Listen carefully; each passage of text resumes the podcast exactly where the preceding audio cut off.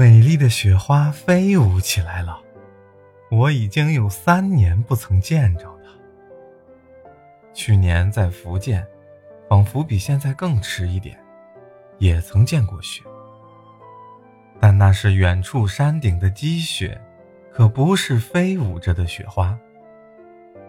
在平原上，它只是偶然的随着雨点洒下来几颗，没有落到地面的时候。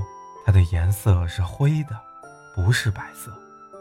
它的重量像是雨点，并不会飞舞。一到地面，它立刻融成了水，没有痕迹，也未尝跳跃，也未尝发出声音，像江浙一带下雪时的模样。这样的雪，在四十年来第一次看见它的老年的福建人。诚然能够感到特别的意味，读得津津有味。但在我却总觉得有些索然。福建下过雪，我可没有这样想过。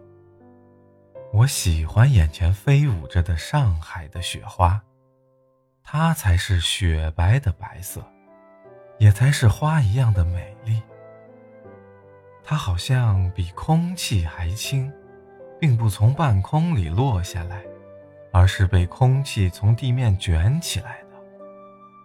然而，它又像是活的生物，像夏天黄昏时候成群的蚊蚋，像春天里流蜜时期的蜜蜂。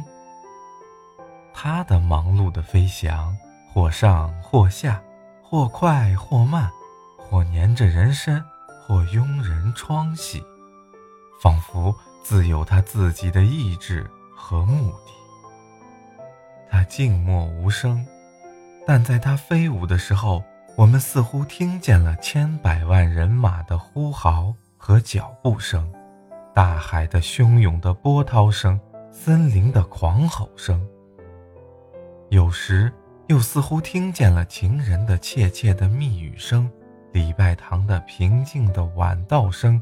花园里的欢乐的鸟歌声，它所带来的是阴沉与严寒，但在它飞舞的姿态中，我们看见了慈祥的母亲、温柔的情人、活泼的孩子、微笑的花、温暖的太阳、静默的晚霞。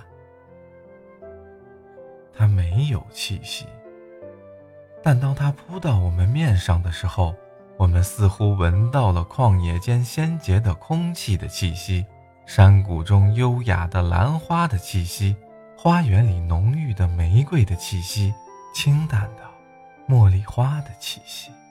在白天，它做出千百种婀娜的姿态；夜里，它发出银色的光辉，照耀着我们行路的人，又在我们的玻璃窗上。